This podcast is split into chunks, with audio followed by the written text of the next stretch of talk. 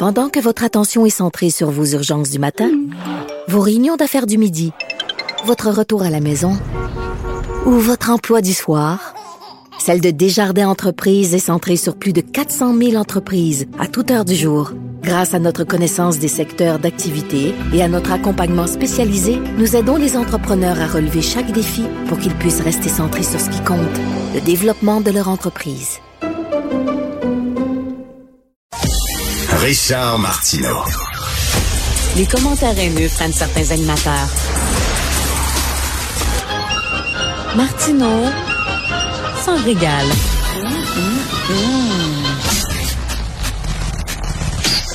Alors, nous discutons avec Frédéric Bastien, professeur euh, historien. Euh, Frédéric qui écrit euh, régulièrement sur le site du Journal de Montréal.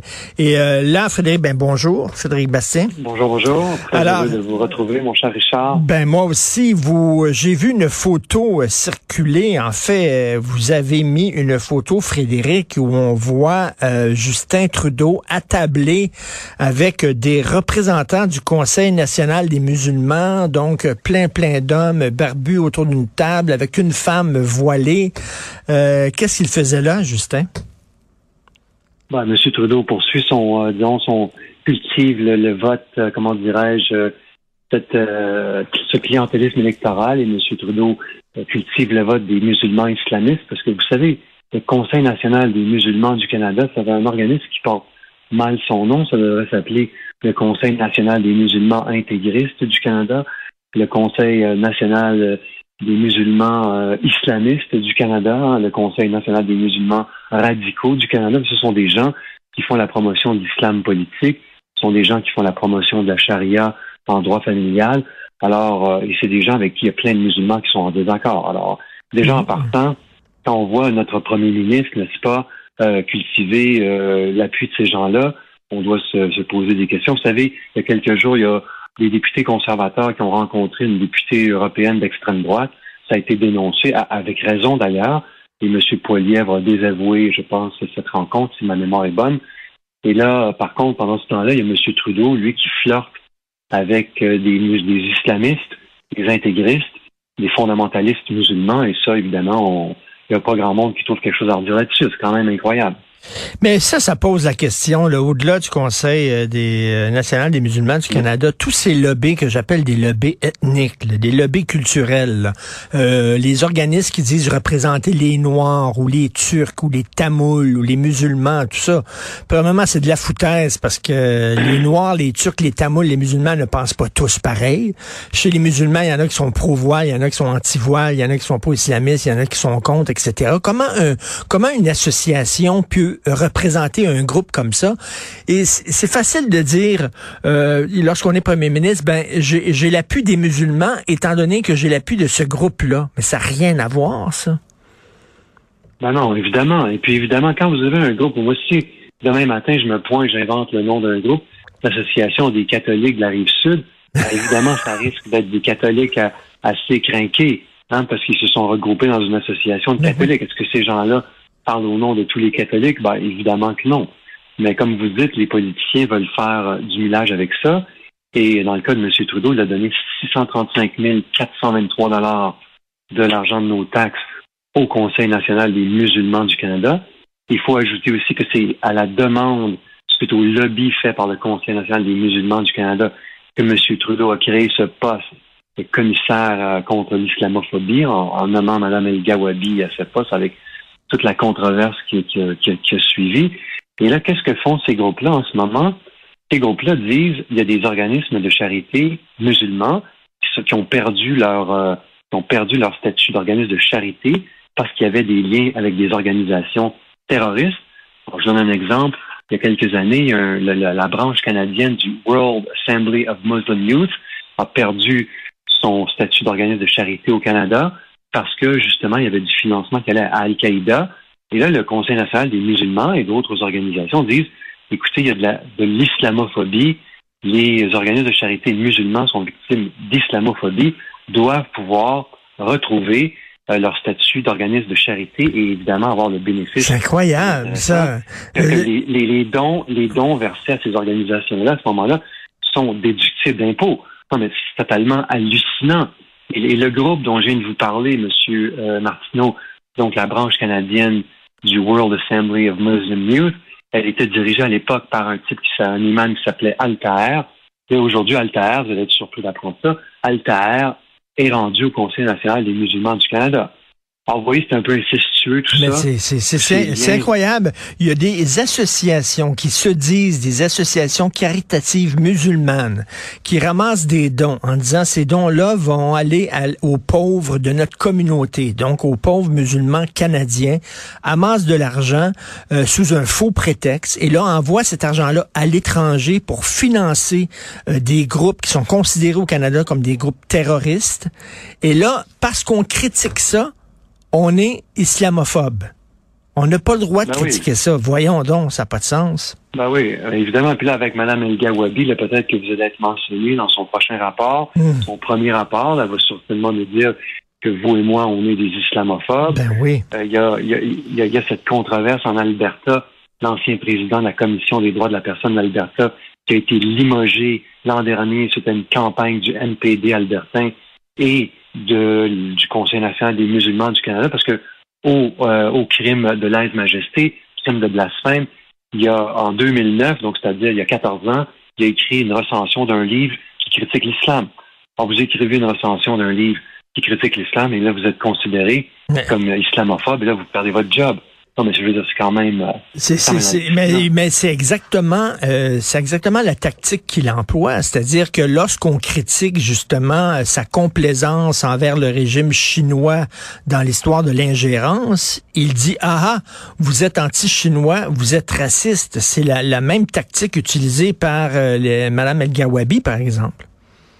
Ben oui, exactement. Et vous aviez bien raison. Votre chronique d'aujourd'hui, Monsieur Martineau, est vraiment excellente parce que la, stratégie de M. Trudeau en ce moment, c'est de se défendre en disant que si vous osez critiquer le régime chinois ou l'ingérence du régime chinois dans notre système électoral, au lieu de défendre, au lieu de défendre son pays, parce que M. Trudeau est quand même le chef du Canada, au lieu de défendre son pays, c'est ce qu'on attend de notre premier ministre fédéral, M. Trudeau accuse ceux qui euh, soulèvent des questions qui sont des questions ben extrêmement pertinentes dans cette affaire-là, les accusent d'être anti-chinois, d'être racistes contre les Chinois. C'est quand même absolument incroyable que notre premier ministre fédéral puisse utiliser ce genre de tactique et vous aviez tellement raison de le dénoncer aujourd'hui sous cet angle-là. Moi, j'ai je jouissais, puis dire, je, je, je, glissais en buvant mon café et en lisant votre chronique ce matin, Monsieur Martineau. Merci beaucoup, mais, mais, mais ça m'a sauté en pleine face en disant, mais il, prend exactement la, la tactique de ces groupes-là. Parce que là, je, je, je, on va mettre des, des gants blancs, là. Parce que là, il y a des gens qui vont dire, quel est le problème à ce qu'un premier ministre rencontre un groupe musulman?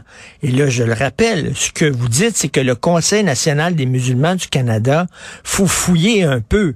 Il ne représente pas les musulmans, il représente la branche la plus radicale la plus intégriste, la plus rigoriste des musulmans. Ben oui, exactement. Alors, il faut pas se laisser intimider par ces gens-là, par leur, leur espèce de, ils se prétendent vertueux. Mais en fait, ce sont des, c'est ça, ce sont des fondamentalistes.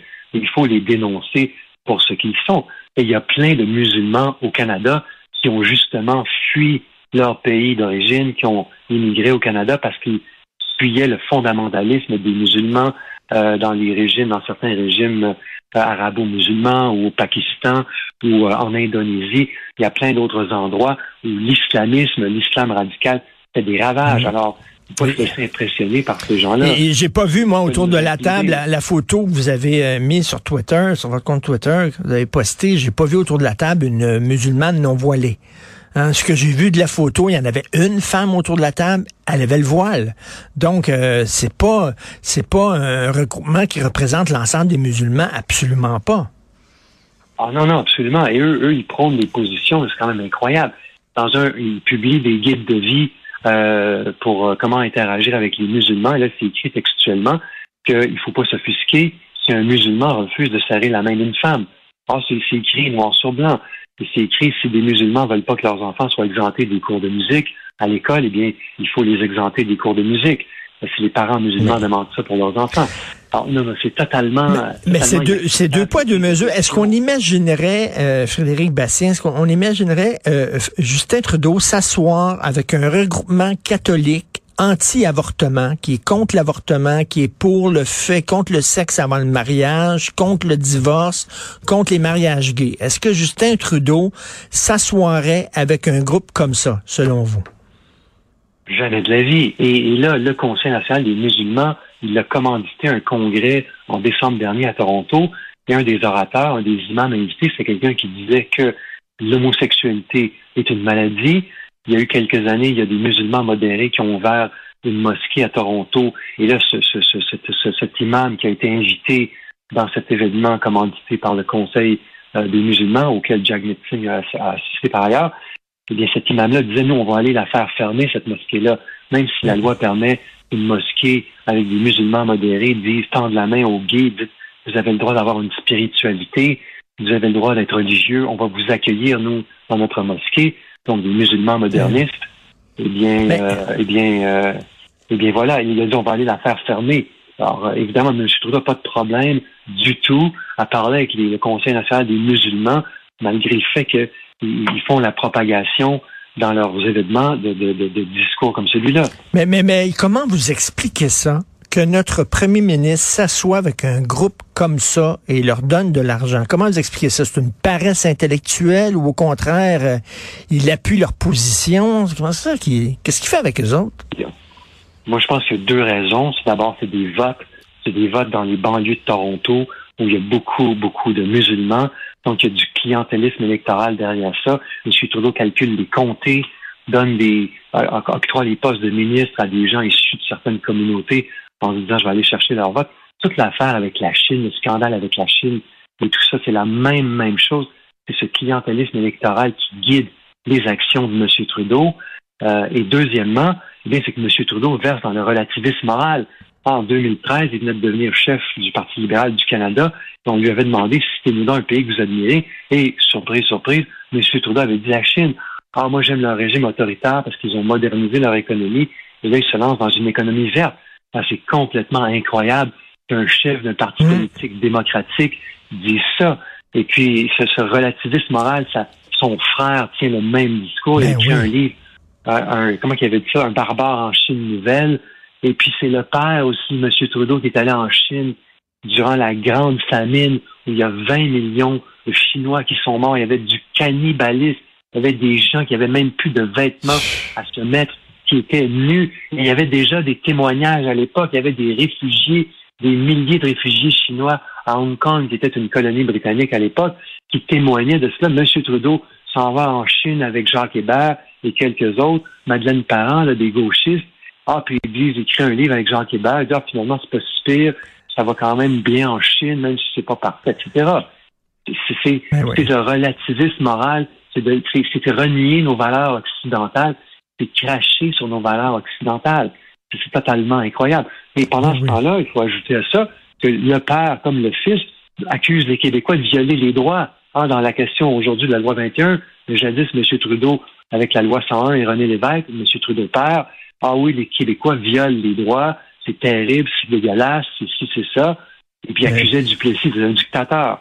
Lui qui pactisait avec, qui a pactisé avec Mao Tse-tung le plus, un des hmm. plus grands criminels hmm. de l'histoire, euh, ou à la même échelle que Staline et Hitler. Bon, c'est quand même incroyable.